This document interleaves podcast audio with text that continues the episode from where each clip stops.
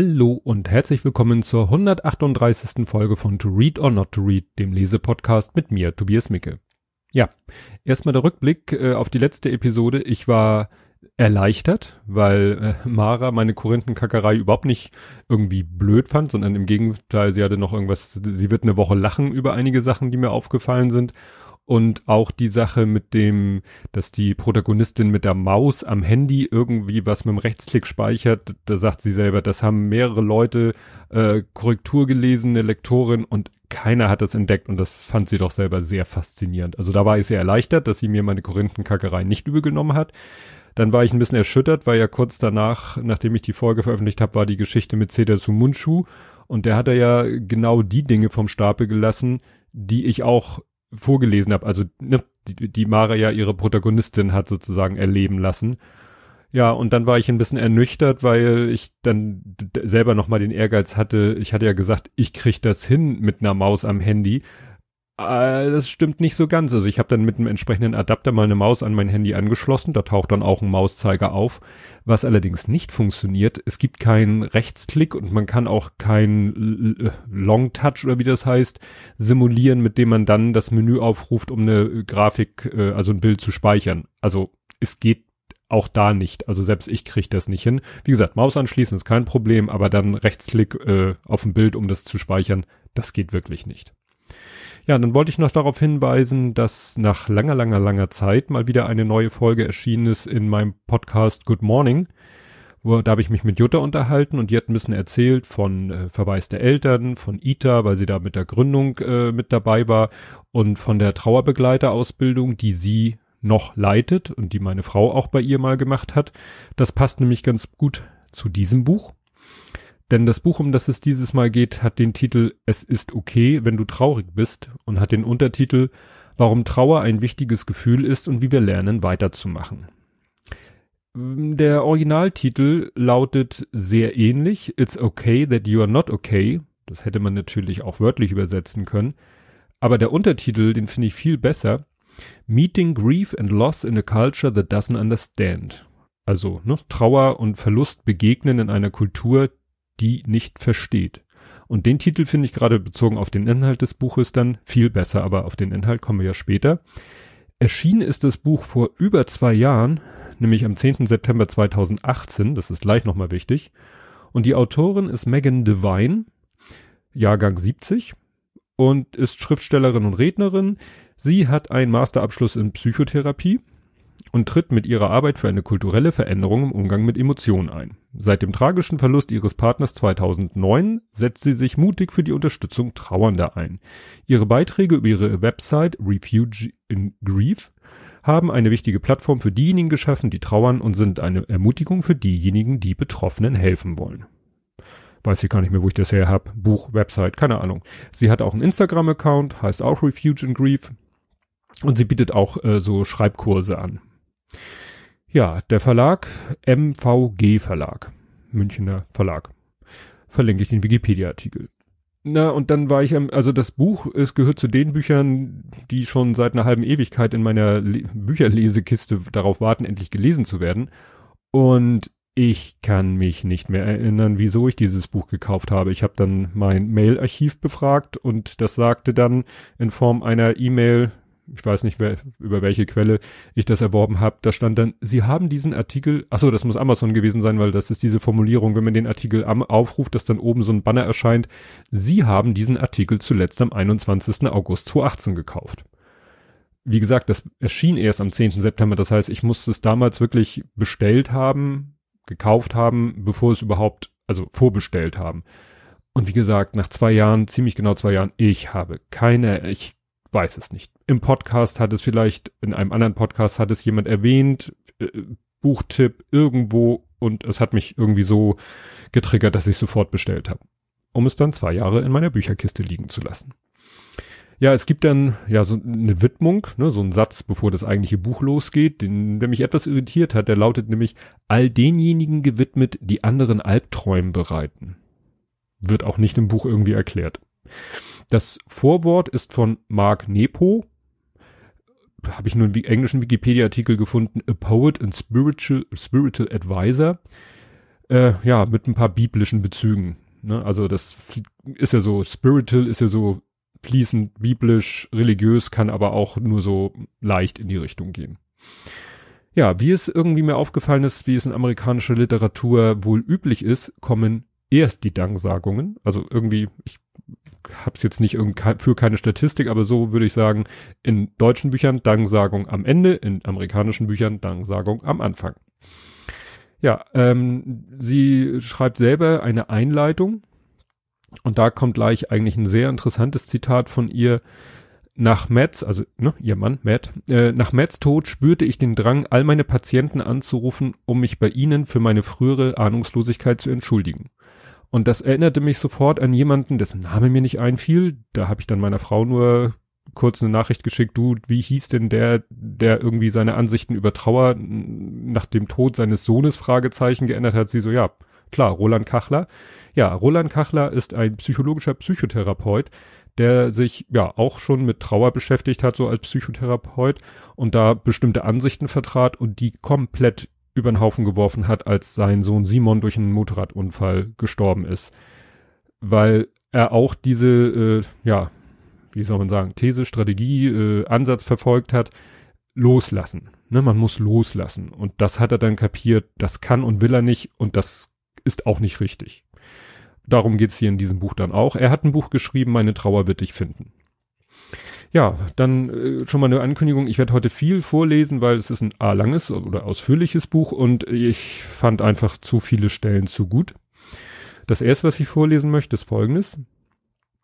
Wir alle fühlten uns genau in jener Phase, in der wir am dringendsten Liebe und Unterstützung gebraucht hätten, alleingelassen, missverstanden, beschämt und nicht ernst genommen. Dabei war niemand absichtlich gemeint zu uns. Die anderen wussten einfach nicht, wie sie uns wirklich hätten helfen können. Und so hörten wir, wie die meisten Trauernden, auf, mit unseren Freunden und Verwandten über unser Leid zu sprechen. Lieber taten wir so, als wäre alles prima, als ständig unsere Trauer vor Menschen zu rechtfertigen, die nichts davon verstanden. Also redeten wir mit den anderen Trauernden. Sie waren die einzigen, die wussten, wie Trauer sich anfühlte. Ja, und mit diesem Einleitungssatz fasst sie eigentlich äh, fast das ganze Buch zusammen und den finde ich schon sehr treffend, weil man am Anfang wirklich als Trauernder wirklich nicht das Gefühl hat, dass die Umgebung überfordert ist. Und darum geht's auch sehr viel, fast den größten Teil dieses Buches. Und ja, es ist auch im größten Teil eigentlich ein, ein, eine Klageschrift von ihr gegen die anderen, also gegen die ja nicht Trauernden in erster Linie, wie die mit Trauernden umgehen. Ich weiß nicht, ich äh, weiß nicht, ob das so ja, ob ich habe für mich selber so notiert, das ist mehr so auf die amerikanische Gesellschaft, ne, die ja keine Schwächen zulässt und äh, manchmal auch ein bisschen oberflächlich ist. Ich glaube, man muss das immer ein bisschen im Hinterkopf haben, dass sie halt in Amerika lebt und da vielleicht das auch noch ein bisschen anders ist als bei uns in, sag ich mal, Europa. Hatte ich jedenfalls den Eindruck, wobei vieles finde ich eben auch auf unsere äh, Gesellschaft und ihre Art, äh, mit Trauer umzugehen, schon zutreffend ist. Ich lese mal wieder was vor. Ich sah die Bruchlinien durch all das Laufen und ich wusste genau, dass alles nur Blödsinn war. Das Zeug, das vernünftige Menschen über die Phasen der Trauer erzählten, der Mist darüber, man müsse den Schmerz nur durchstehen, dann würde alles schon besser.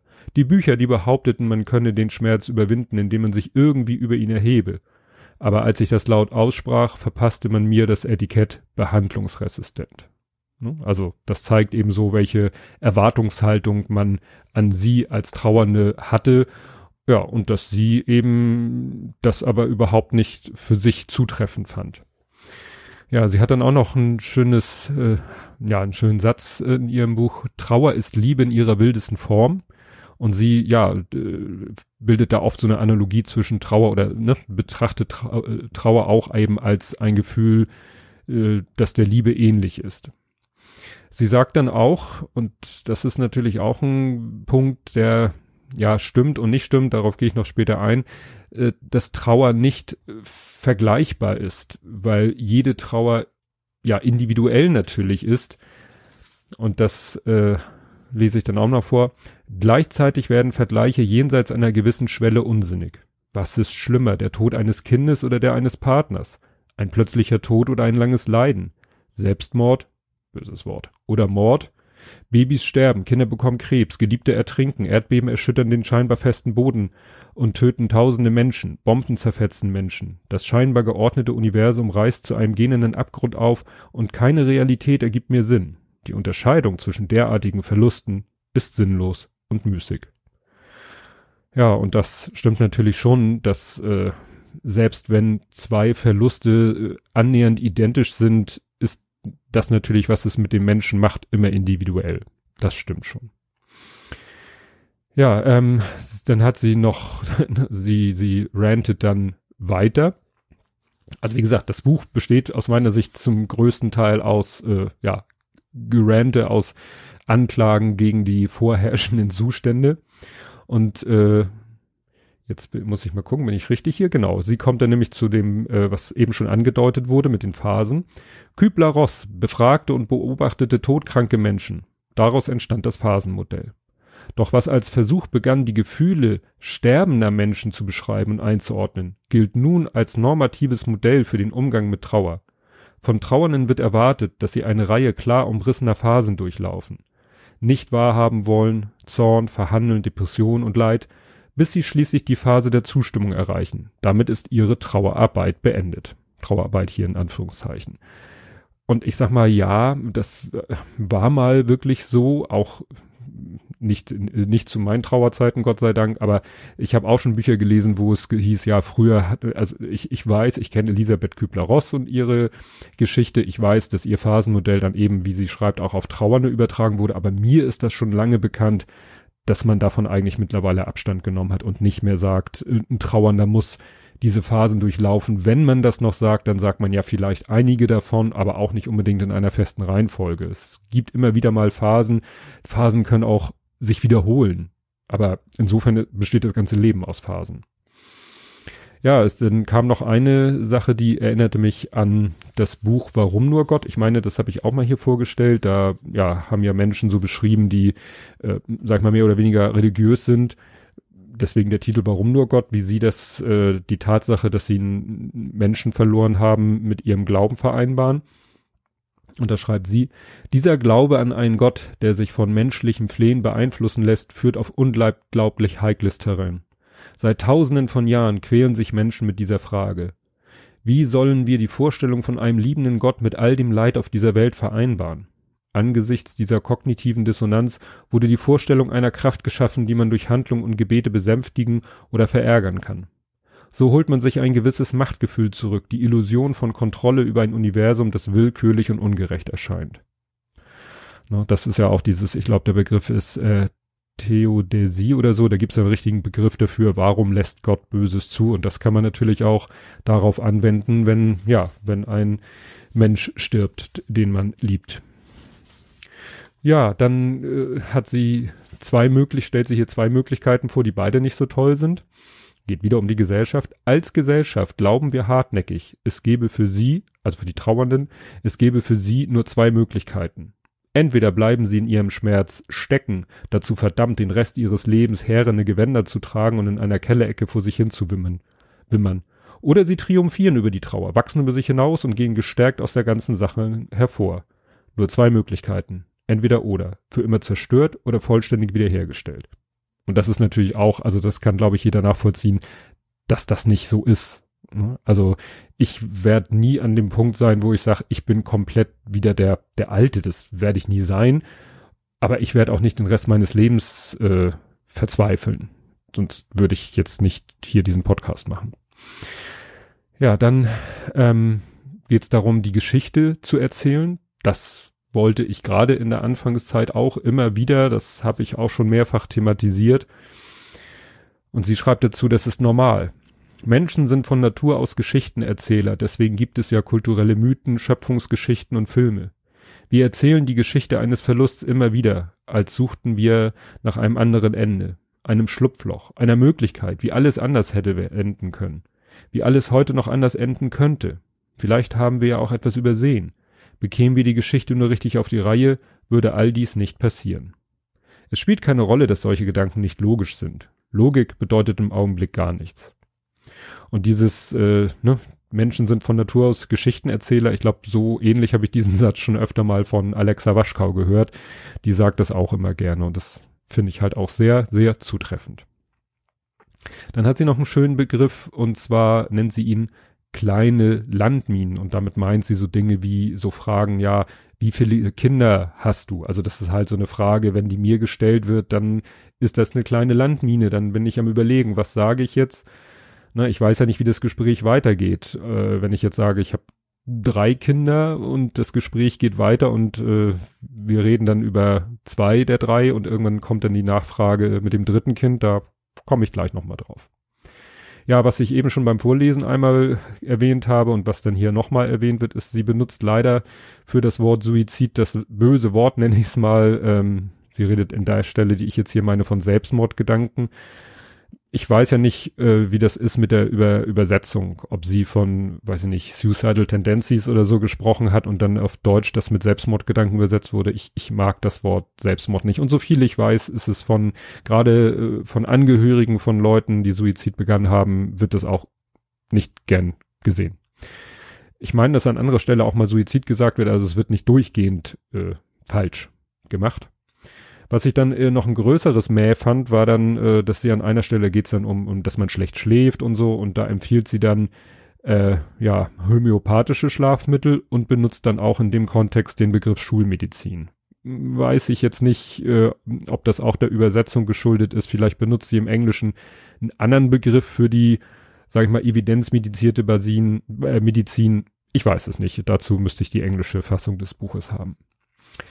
Ja, dann empfiehlt sie auch ähm, nicht nur Bücher, ich sag mal jetzt normale Bücher, sondern auch Comics und Graphic Novels, was ich interessant fand, weil meine Frau gerade eine Graphic Novel gekauft hat, die heißt Nils. Das äh, habe ich noch nicht gelesen, das werde ich heute Abend mal anfangen. Das ist nämlich eine Graphic Novel, wo eine ähm, ja, Illustratorin ihre Geschichte, die ihres Sohnes erzählt, der gestorben ist im Kindesalter.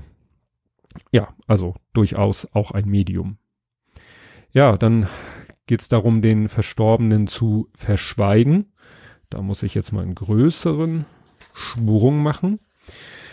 Ähm, viele Trauernde fühlen sich schrecklich, wenn sie den Verstorbenen nicht erwähnen, als würden sie ihn dadurch auslöschen, seine zentrale Rolle in ihrem Leben verleugnen. Viele Trauernde, Trauernde kommen sich unhöflich vor, wenn sie Fragen ausweichen, die sie lieber nicht beantworten möchten. Ja, und genau das hatte ich vor kurzem. Also ich bin ja noch äh, in physiotherapeutischer Behandlung und ja, das ist halt wie so Friseurbesuch, den ich ja nicht mehr brauche aufgrund meiner mangelnden Haare. Da sitzt man halt oder in dem Fall liegt man halt und ja, da eine halbe Stunde stillschweigend liegend ist auch so ein bisschen awkward und deswegen macht man so Smalltalk und dann kommt man halt auch mal auf die Kinder zu sprechen. Und dann erzählte ich mal vom Großen und mal vom Kleinen und äh, irgendwann dachte ich so, das ist doof, weil das ist, wie sie schreibt, ne, das ist, ihn, äh, wenn man den Verstorbenen verschweigt, ist es so, als würden sie ihn dadurch auslöschen, als würde man, äh, als würde er nochmal sterben. Und irgendwann habe ich mir dann ein Herz gefasst und ich hatte so ein, sage ich mal, so ein Messenger-Kanal zu meinem Physiotherapeuten, eigentlich für Terminabsprachen. Und dann habe ich den genutzt, um ihm zu sagen, du, ich habe noch einen dritten Sohn und der ist halt verstorben dann und dann. Ich kann da ja immer ganz praktischerweise auf meine Podcast-Folge bei Vrind verweisen. Ja, und dann, wir haben darüber dann nicht, er hat dann ja sich dazu geäußert und dann war das Thema gut. Ne? Also wir haben jetzt nicht beim nächsten Termin da groß drüber gesprochen, aber das müssen wir auch nicht. Ich habe insofern das Gefühl, ich habe von Justian gesprochen und damit äh, ist gut. Ja, interessant fand ich auch ihren Gedanken, ähm, das Umfeld zu warnen. Also nach dem Motto, Achtung, äh, Trauer im, im, im Einsatz sozusagen. Sie hat das so ein bisschen schöner formuliert. Jetzt bin ich auf der Suche nach der Stelle. Doch, ich hab sie.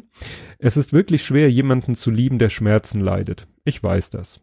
Ach, gäbe es doch nur Codewörter, Abzeichen oder ähnliches, um das Umfeld von Trauernden zu warnen. Es ist eine schwierige, oft undankbare Aufgabe, Trau Trauernden beizustehen. Nach Merz Tod hätte ich mir einen Botten gewünscht. Bitte entschuldigen Sie mein Verhalten. Mein Partner ist tot und ich stehe momentan neben mir. Ja, und das geht mir halt heute noch manchmal so, dass ich vielleicht einfach mal wieder eine, eine sag ich mal, eine Trauerphase habe, trotzdem zur Arbeit gehe, aber bei der Arbeit dann eigentlich nur in Ruhe gelassen werden will. Aber dann, ne, will ich eben, ich kann ja nicht morgens in die Firma kommen und sagen, so, lasst mich heute alle in Ruhe, ich denkt gerade an Justian und möchte nicht genervt werden. Dann wäre es vielleicht konsequenter, zu Hause zu bleiben. Ja, dann, äh, jetzt sind wir schon ziemlich weit durch das Buch und dann kommt eigentlich der Teil, wo sie dann sagt, also bis dahin hat sie eigentlich immer nur gesagt, was alles falsch läuft, in, nicht in der Trauer, sondern eben im Umgang mit der Trauer durch die Außenstehenden. Und dann fängt sie eigentlich an zu sagen, wie sie meint, wie es richtig geht. Also Trauer eben nicht vergleichen, nicht zu sagen, ach ja, meine Katze ist auch letzte Woche gestorben oder nicht kleinreden, nicht aufmuntern, keine Komplimente machen, oh, das ist doch toll, wie du mit der Sache umgehst. Ne? Da gibt sie dann so, ja, eine Anleitung quasi. Und danach kommt dann aber noch der Danach-Stamm. Der Danach-Stamm, das sind halt, ja, die, ist die Gemeinschaft der Trauernden. Und das fand ich auch ganz schön, wie sie das beschreibt. Vieles von dem, was heute in meinem Leben schön ist, stammt aus der Gemeinschaft der anderen Trauernden. Diese Gemeinschaft gehört zu den sehr wenigen echten Geschenken des Verlusts. Jeder einzelne von uns würde diese Gemeinschaft gegen das Leben eintauschen, das er verloren hat, und viele geben das auch unumwunden zu. Trotzdem wird jeder einzelne von uns die anderen, die er hier in diesem Leben, das keiner von uns wollte, getroffen hat, wild entschlossen lieben, behüten und beschützen und ehren. Ja, und so ist es halt. Ne? Das war bei uns nun schon so die Situation. Durch Justians Behinderung haben wir natürlich schon Menschen kennengelernt, die wir sonst, wenn er kerngesund gewesen wäre, nie kennengelernt hätten. Und durch seinen Tod haben wir halt auch Menschen kennengelernt, die wir sonst nicht kennengelernt hätten. Und genau wie sie schreibt, ne? natürlich würde man sagen, ja, ich würde auf dieses Kennenlernen liebend gerne verzichten, aber steht ja nicht zur Disposition. Danach kommt dann noch eine, eine Geschichte, die ich nicht kenne. Und zwar, sie schreibt hier, in der Community der Trauernden wird gerne das arabische Volksmärchen Die Gazelle des Beduinen erzählt. Darin findet ein Mann seinen Sohn tot auf.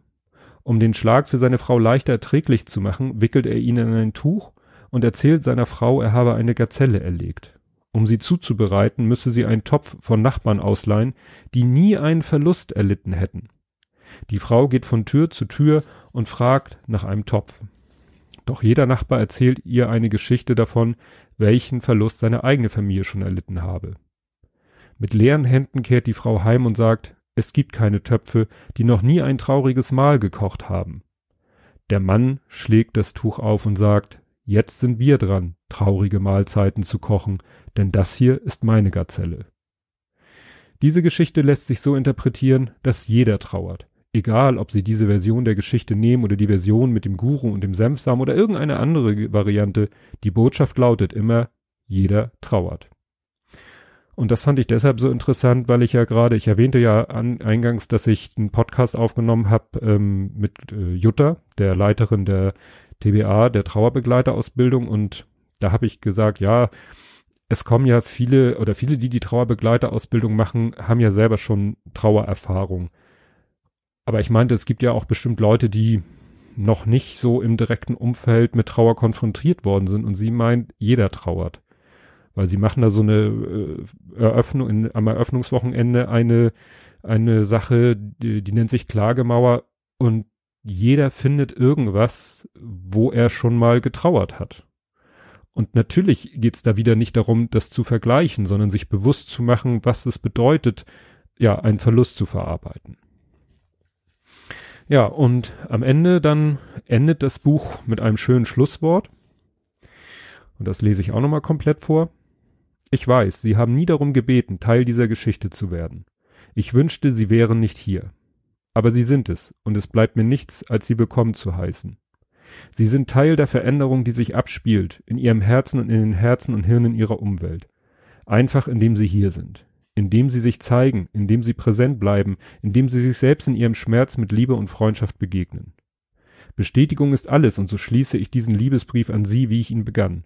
Es tut mir so leid, dass Sie dieses Buch hier brauchen, und ich bin so froh, dass Sie hier sind. Es ist okay, dass es ihnen nicht gut geht. Manche Dinge lassen sich nicht reparieren, sondern nur ertragen. Möge dieses Buch Ihnen helfen, das zu ertragen, was Ihres ist.